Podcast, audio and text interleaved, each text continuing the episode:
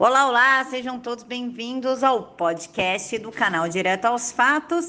E quem quiser contribuir, o Pix está aqui na caixa de informações e vamos para o episódio de hoje. Olá, pessoal, bom dia, bom domingo para vocês. Como é que vocês estão? Eu realmente espero que todo mundo esteja bem, que Papai do Céu os abençoe imensamente. E domingo é dia da gente saber mais a parte da Europa, da Ásia, mas hoje é um dia um pouquinho sui generis. O Ivan vai falar aí de um babado dos Estados Unidos, mas antes eu quero dar bom dia para o meu amigo. Bom dia, Ivan.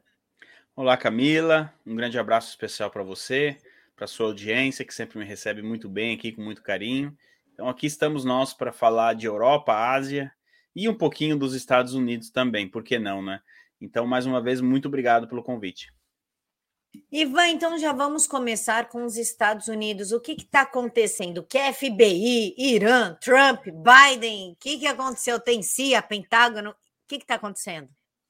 Pois é, Camila. Na quinta-feira, então, é, em sua página oficial, hum, né, no seu site oficial na internet, o FBI publicou um vídeo, inclusive, é, que colocou o nome de dois iranianos na lista dos mais procurados, inclusive, com uma recompensa de 10 milhões de dólares. Aliás, se alguém aí é, encontrar esses iranianos e entregar para o FBI, a recompensa não é nada mal. Aí lembra de mim e da Camila aqui, se você pegar essa grana. E esses dois iranianos, como que eles foram parar aí nessa lista do FBI, não é? é eles são acusados de interferência nas eleições de 2020 nos Estados Unidos das mais variadas, não é? Logo depois deste anúncio, eh, uma pesquisa rápida nos conduziu ao site do Departamento de Estado dos Estados Unidos, não é? Aonde ali então é mais detalhada quais seriam os crimes que eles teriam cometido nos períodos aí, no período entre agosto, setembro até novembro de 2020. Em um primeiro momento, com estas informações em mãos, era fácil fazer uma conexão entre o Irã e o Partido Democrata querendo atrapalhar a campanha do presidente Trump, do então presidente Donald Trump. Essa conexão ela vinha automática. Porém, Camila, o Departamento de Estado americano acusa esses dois iranianos de terem é, mandado e-mails para pessoas registradas como democratas e assustando essas pessoas, dizendo que elas deveriam votar no Trump e não no candidato do Partido Democrata. E que isso teria uma associação com um grupo chamado Proud Boys, que, em teoria, fez campanha, apoiou Donald Trump. Por que eu digo em teoria? Proud Boys, agora, deixando os iranianos de lado por um segundo o próprio Donald Trump já tomou alguma distância desse grupo chamado Proud Boys. É muito provável que dentro deste grupo, que lá atrás pode até, é, enfim, ter nascido com boas intenções, mas hoje é, fica muito evidente que a probabilidade, vai, de você ter infiltrados de esquerda ali nesse grupo é muito grande, certo? Então, o próprio Donald Trump há meses, há coisa de um ano, tomou uma certa distância desses Proud Boys. Ela não, não endosso isso, não, não é a minha. Então, minhas bagunças aqui. O que acontece, Camila? Esses iranianos teriam agido em conluio ou para ajudar esse Proud Boys a pedir votos para o Donald Trump. Aí você acende uma luz. Opa, peraí.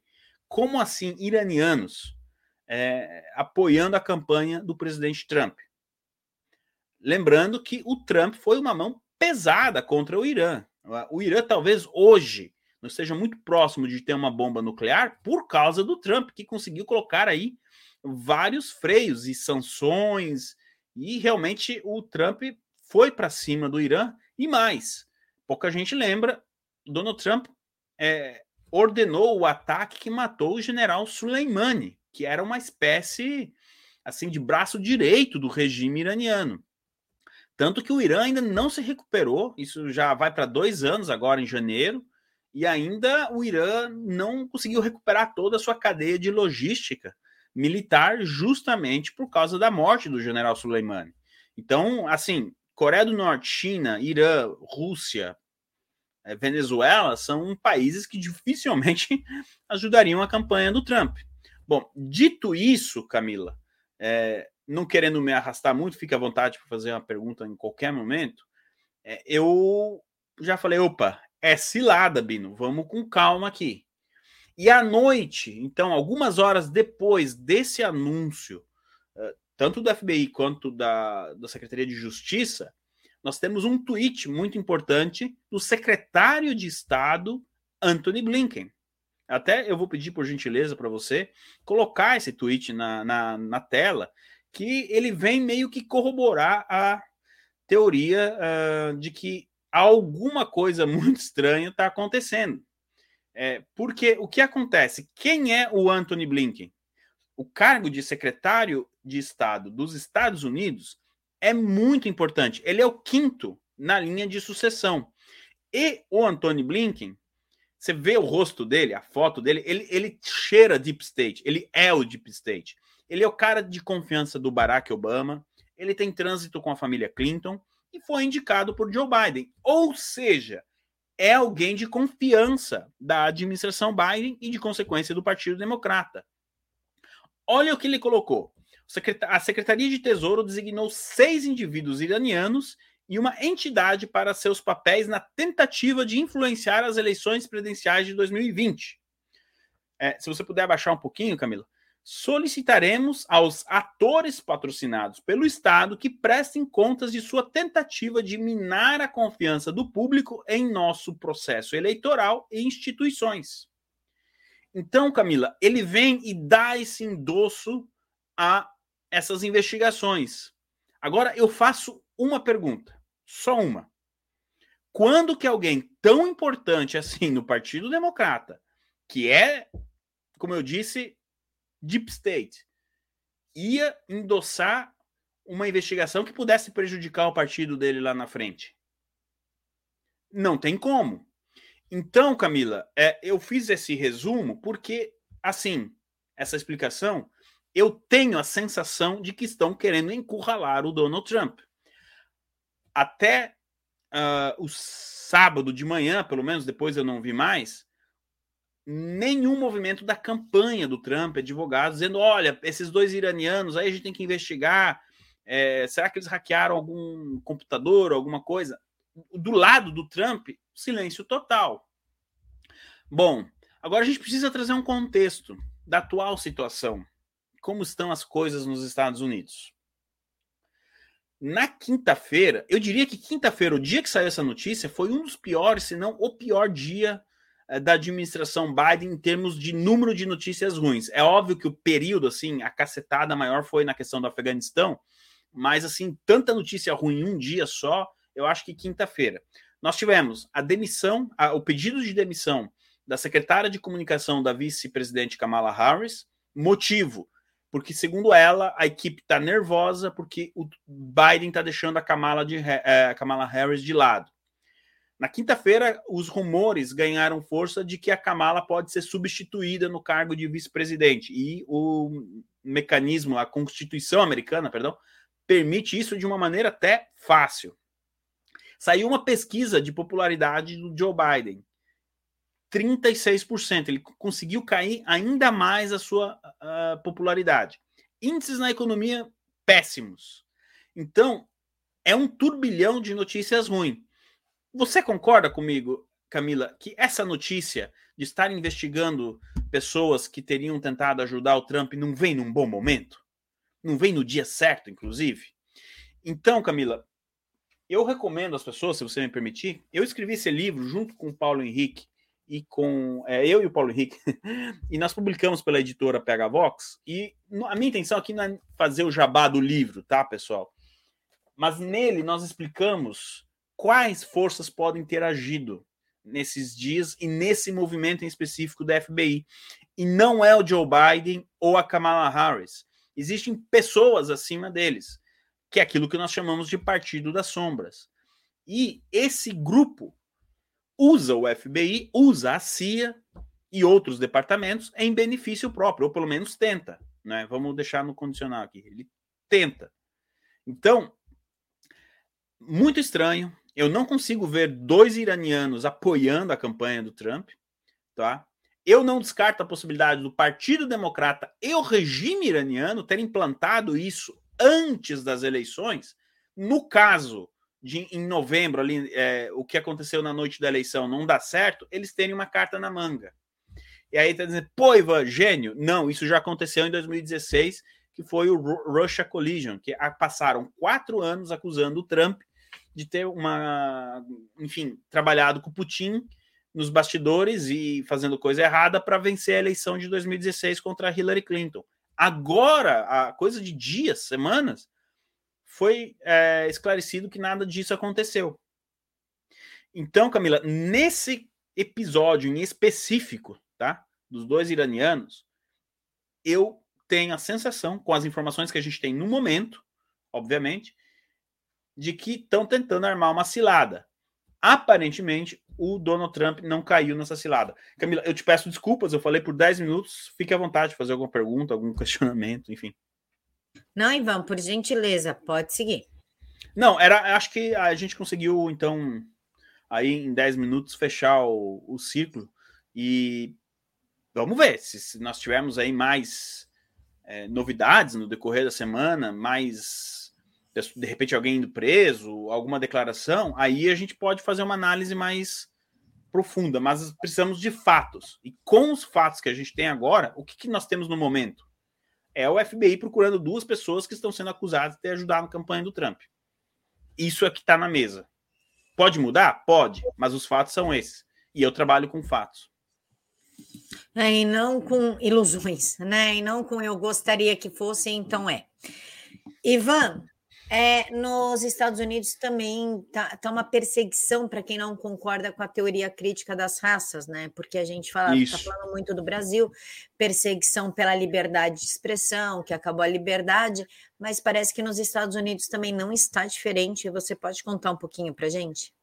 Perfeito, Camila, porque vai é, emendar na primeira pauta. Por que eu tenho as minhas. Digamos assim, eu tenho um pé atrás com as ações do FBI? Bom, vamos lá.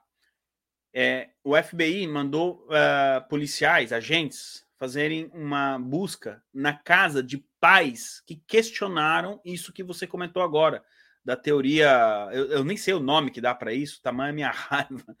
É... Teoria crítica das raças. Isso. Esses pais disseram que não querem que ensine isso para os filhos deles nas escolas. O FBI, do nada, aparece o FBI na casa deles. O dono ou diretor do Project Veritas, o John O'Keefe, também recebeu a visita do, do FBI. A sensação que a gente tem, Camila, pô, o FBI está investigando só um lado, por que, que nunca investiga o outro? Olha Cadê o, lap, o laptop daquele outro lá? Você tem. Sabe, o, o rapaz admitiu que o computador é dele. O que mais que você precisa para fazer uma investigação mais a fundo? E a coisa não, não vai. Agora, do outro lado, é, um pai de família receber um agente do FBI porque ele questionou o, o que, que vai ser ensinado para o filho dele na escola. Vocês estão vendo como que a balança não, sabe? Se fosse para os dois lá, você dizia, opa, tudo pode acontecer. Então eu tenho um, um pé atrás, principalmente quando o Partido Democrata está no, no poder, Camila. Ivan, muito se falou da China também essa semana. O que, que aconteceu com esse país? Parece que, inclusive, está vindo mais um, uma versão 5.0 de flangoflito, de pandemia. Aí o Brasil quer liberar carnaval, quer, né? Uhul, vamos para a zona. E o resto do mundo está pedindo: olha só, gente, zona não, que o negócio vai ficar ruim de novo. Como é que está essa situação? Uh, Camila, uh a China foi noticiário porque o Xi Jinping e o Joe Biden conversaram por três horas e meia através de uma videoconferência e o Joe Biden comunicou ao Xi Jinping que a delegação diplomática, digamos assim, dos Estados Unidos poderá é, boicotar as Olimpíadas de Inverno que acontecem em fevereiro do ano que vem. É, não sabe se ainda se o Joe Biden de fato vai fazer isso ou não. E em um primeiro momento esse boicote seria diplomático, ou seja, atletas americanos participarão da Olimpíada, mas ninguém que represente o governo estará, por exemplo, na cerimônia de abertura. O Xi Jinping não gostou muito, ele convidou o Joe Biden, reforçou para que o Joe Biden vá até a abertura das Olimpíadas de Inverno é, em fevereiro e que ele será muito bem recebido pelo próprio Xi Jinping. Eu adoraria ser uma mosquinha numa hora dessa, se o Joe Biden aceitar, mas eu acredito que ele não vai aceitar. Outra notícia referente à China, muito importante, é que, olha só, eles encontraram uma pedrinha no sapato na Europa, e essa pedrinha é a Lituânia, olha só, quem diria? Porque a Lituânia está confirmando que vai permitir que Taiwan abra uma embaixada no país, estabelecendo laços comerciais e culturais. A Lituânia passa a reconhecer Taiwan e a China não gostou disso. Aí alguém pode perguntar, mas qual a diferença para a China é, pode fazer um país como a Lituânia liberar isso? É a reação, efeito cascata. Outros países podem começar. Ah, bom, passou a Lituânia, eu também quero comprar chip barato de Taiwan. Abram uma embaixada aqui.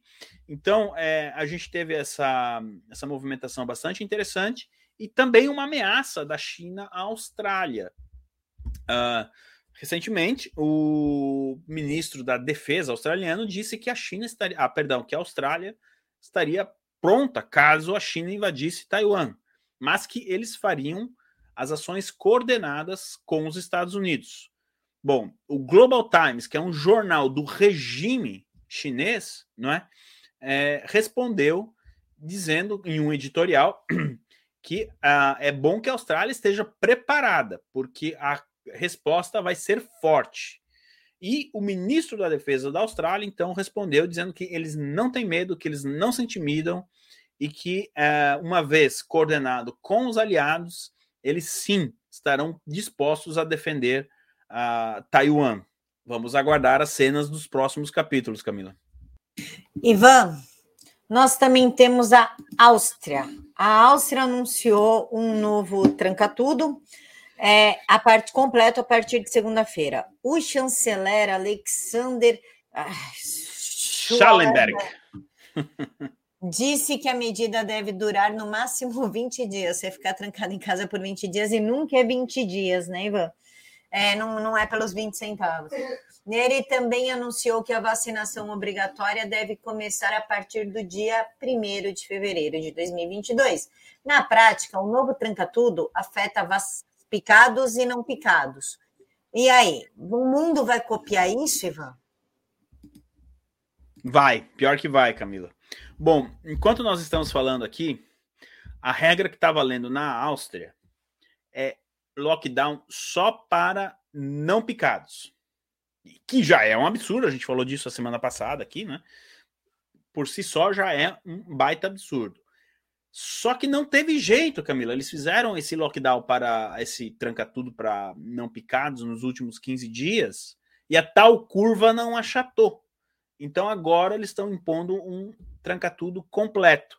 E a palavra completa é engraçada porque quando eles colocaram o primeiro, agora, né, esse de 15 dias atrás, eles chamavam de semi lo, né, semi tranca tudo. E agora vem um completo, então, que deve durar 20 dias e no pronunciamento é, o primeiro, o chanceler austríaco disse que tem esperanças de que as famílias possam se reunir no Natal. Eu já vi esse filme antes. Agora, o que chama atenção aí, Camila, essa obrigatoriedade a partir do dia 1 de fevereiro.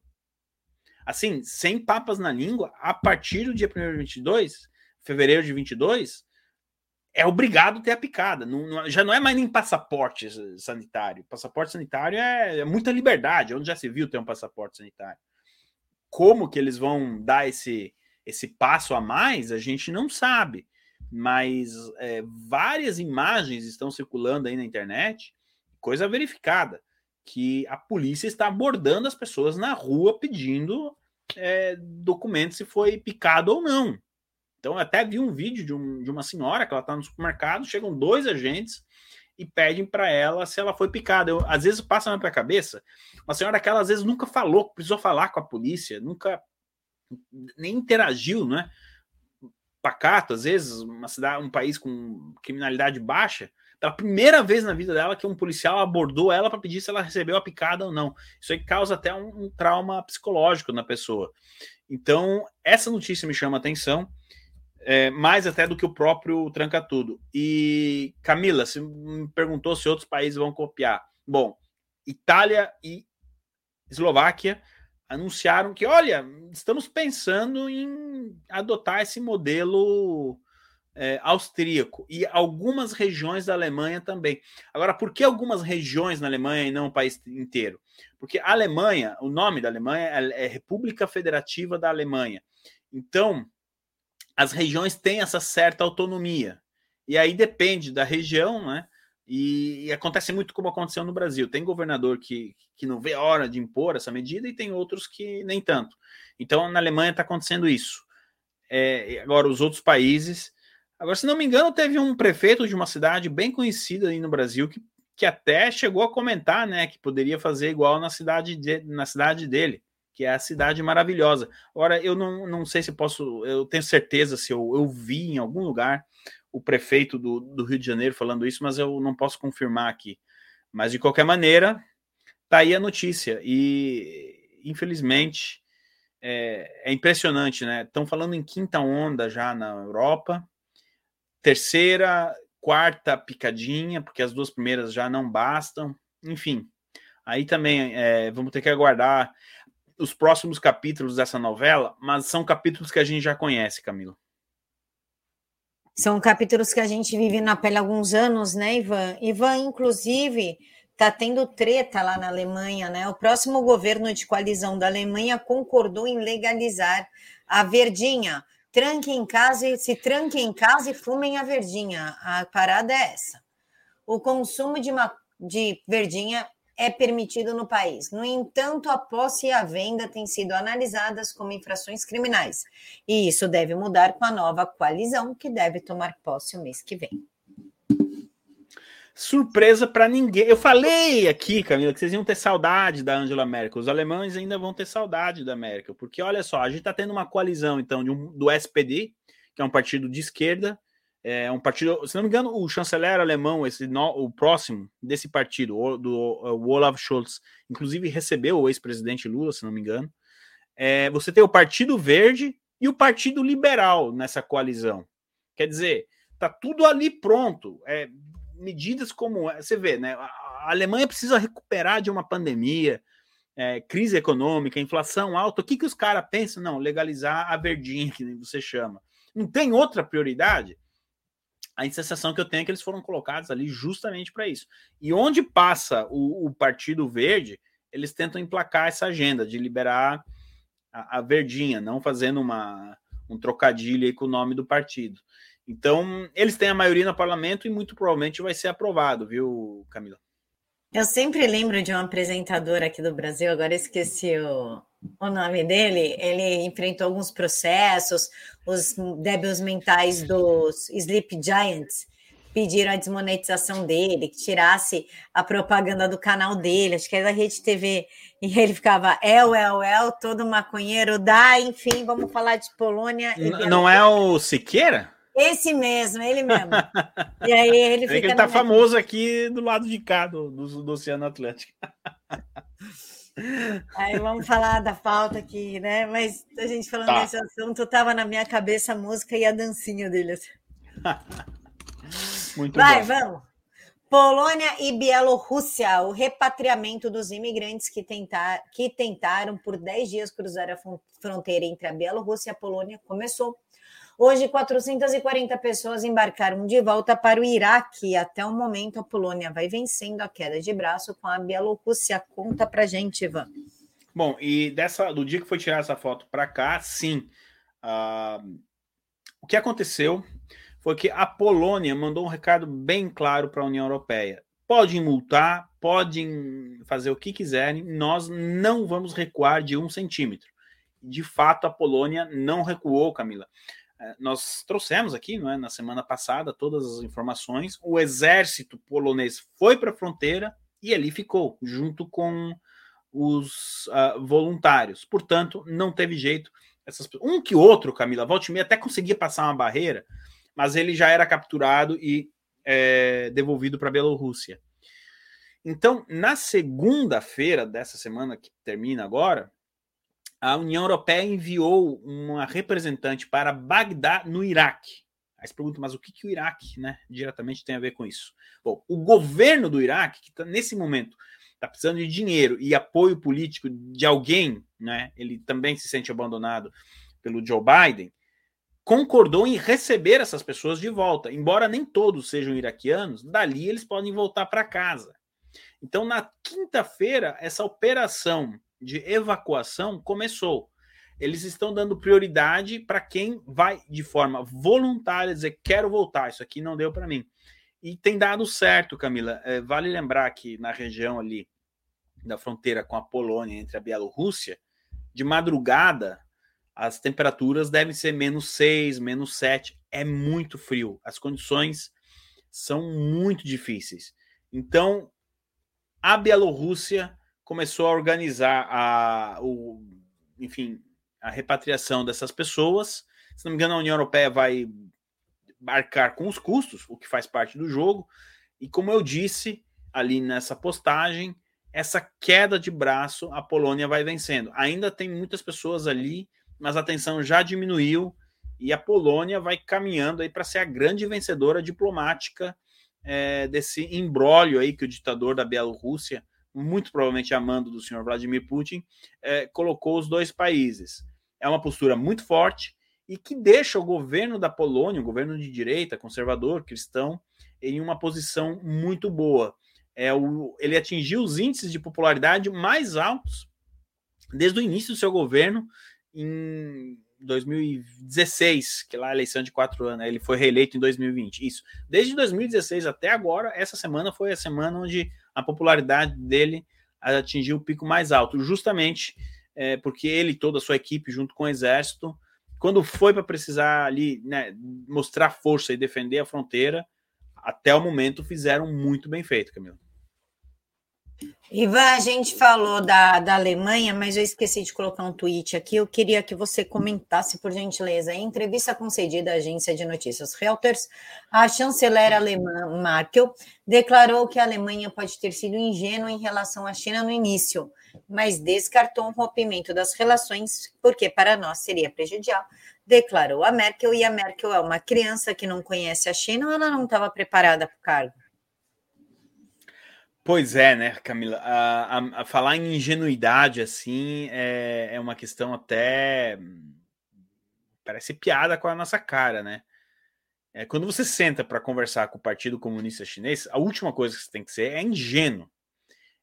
Nessa declaração, ela não, não dá, ela, ela dá a entender que ela sabe de algo que nós não sabemos.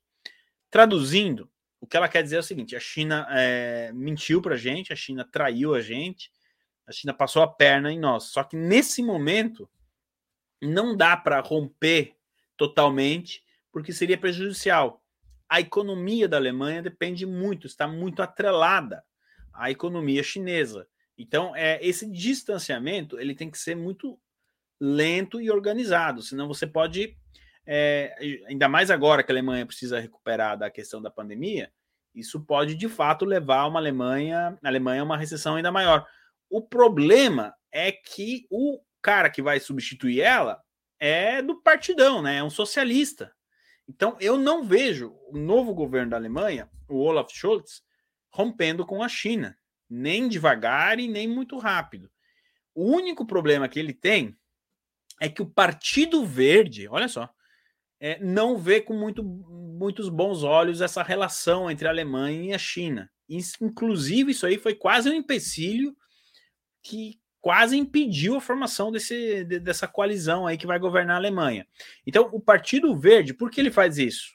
Porque ele não gosta da China? Não, porque ele responde a, a, direto aí aos globalistas ocidentais. Então, a gente tem de novo aquele embate entre os globalistas do Ocidente e os chineses, e o campo de batalha é na política alemã.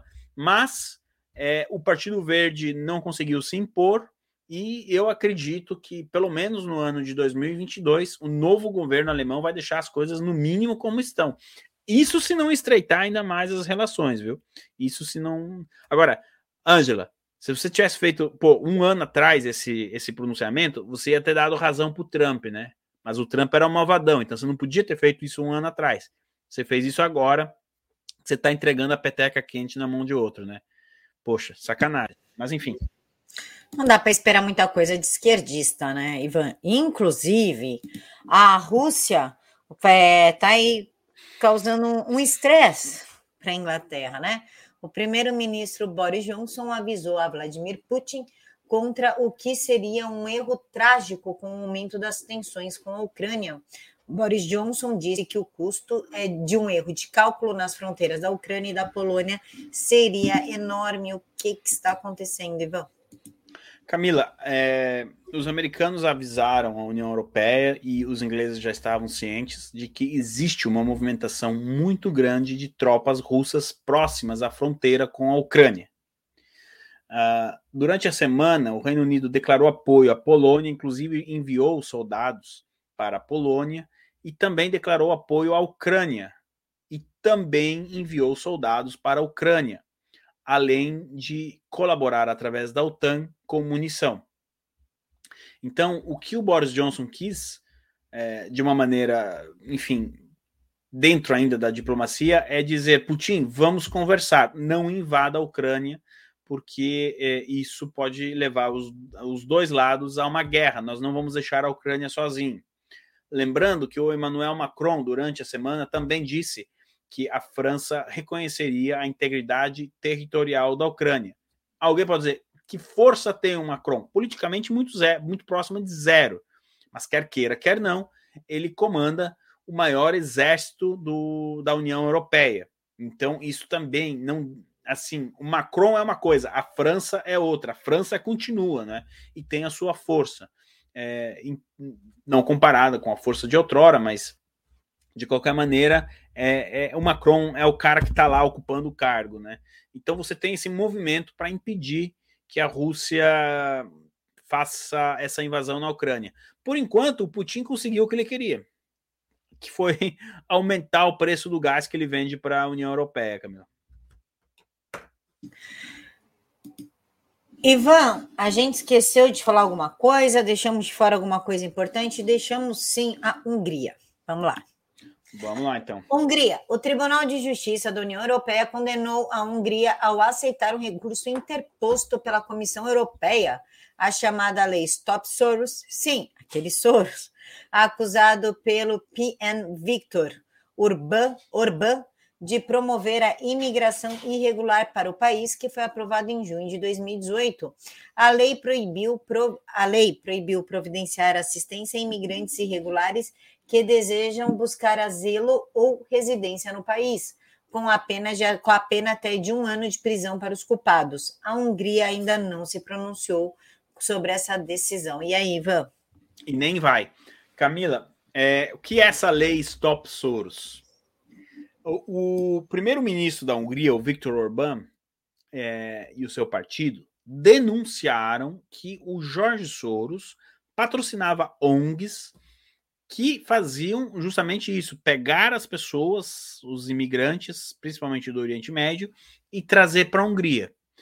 O Viktor Orbán tem uma posição bem clara. Você pode até migrar para a Hungria. Eu sei que tem muito brasileiro que está pensando em ir para a Hungria, mas você tem que ter ali algumas características em semelhante com a Hungria. A primeira delas é a cristandade. Você precisa ser cristão. Isso ajuda muito na hora de você tirar o seu visto.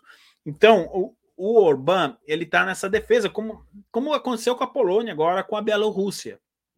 Então, através do parlamento, e eles colocaram o nome dessa lei, Stop Soros, que em inglês significa pare o Jorge Soros. E a lei é justamente isso. Se você for pego ajudando um imigrante a entrar de forma ilegal na Hungria e depois essa pessoa passar da fronteira viver na Hungria, você pode pegar até um ano de prisão. A União Europeia achou isso que isso vai contra os direitos humanos e, portanto, multou Viktor Orbán. Porém, a posição do governo húngaro sempre foi: pode multar, nós vamos pagar a multa e não vamos recuar, como de fato não recuaram. Você colocou uma foto aí agora que deve ter assustado a nossa audiência, viu? É, porque eu ia comentar, olha aí, ó, o filhinho do George Soros. Olha que, que criança bem criada. Ia te perguntar o que, que ele está fazendo com Emmanuel Macron. Camila, encoste o seu bumbum na parede, porque quando essa gente se reúne, é chumbo grosso. Se eu te disser que eles estavam em Paris, e olha quem, sabe quem estava aí nessa época, nesses dias também? O Lula, tá? Momento bumbum na parede 2, então. E foi é... recebido pelo Macron e falou ainda que vai regulamentar as redes sociais. Pois é. Então, o que acontece, Camila? É, essa gente aí, Lula, Soros, Macron, é, eles estavam passando por um, uma espécie de congresso que aconteceu em Paris para discutir soluções e uma governança, adivinha? Global. Haja chapéu de alumínio. Então, o que acontece? O George Soros já tem uma idade bem avançada e ele está passando os negócios da família, digamos assim, para o seu filho, Alexander Soros. E é ele agora quem está tomando conta. Então, por isso que nessa conferência, é, ele que foi lá. Gente, quando nós falamos em pessoas que querem apontar problemas globais para trazer soluções globais, de forma bem resumida, nós estamos falando de nova tananã mundial, tá, pessoal? É disso que nós estamos falando. Por algum motivo, o ex-presidente Lula é, é, foi aceito neste clube para debater o futuro da nova Tananã mundial. Se de fato o presidente, ex-presidente Lula chegou e, e, é, nessa conferência e teve um espaço, eu, eu não estava lá para saber. Mas que essa gente estava reunida lá para isso, isso estava.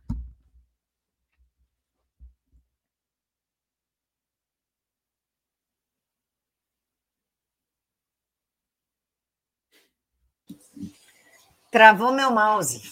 Eita, mas daí dá para editar, né? Dá. Ivan, meu amigo, esquecemos de falar alguma coisa agora sim? A pergunta é séria? Acredito que não, Camila. É, rapidinho, uma nota, vai. A inflação no Reino Unido atingiu seu ponto mais alto nos últimos 10 anos. E não é culpa do presidente Bolsonaro. Olha só é a culpa do pós-pandemia. Isso era esperado que ia acontecer, mandaram os ingleses ficar em casa, eles ficaram e agora eles estão descobrindo o que é a inflação, Camila. Essa informação é importante porque é para ajudar nessa narrativa e combater essa narrativa de que a inflação alta no Brasil é culpa do presidente Jair Bolsonaro, coisa que não faz nenhum sentido. Afinal de contas, a, o mundo está inflacionado. A maioria dos países do mundo está passando por um processo de inflação alta. Agora sim, acho que a gente conseguiu abordar todos os assuntos. Agradeçam a China, amiguinhos. Ivan, como que a gente faz para te seguir, para ver os vídeos de dois minutos que você está postando todos os dias? Bom, é, no Twitter é onde eu sou mais ativo com notícias, né? Arroba LordIvan22. Muita gente, Camila, eu tô vendo que tá me seguindo no Instagram também através aqui do, do, do, do seu canal, que é o Ivan Kleber, com K, né? Fonseca. Lá eu tô começando a postar notícias também. E no YouTube, no canal PH Vox, é, diariamente, aí, de segunda a sexta, às 4 horas da tarde, e nos sábados, às 10 horas da manhã.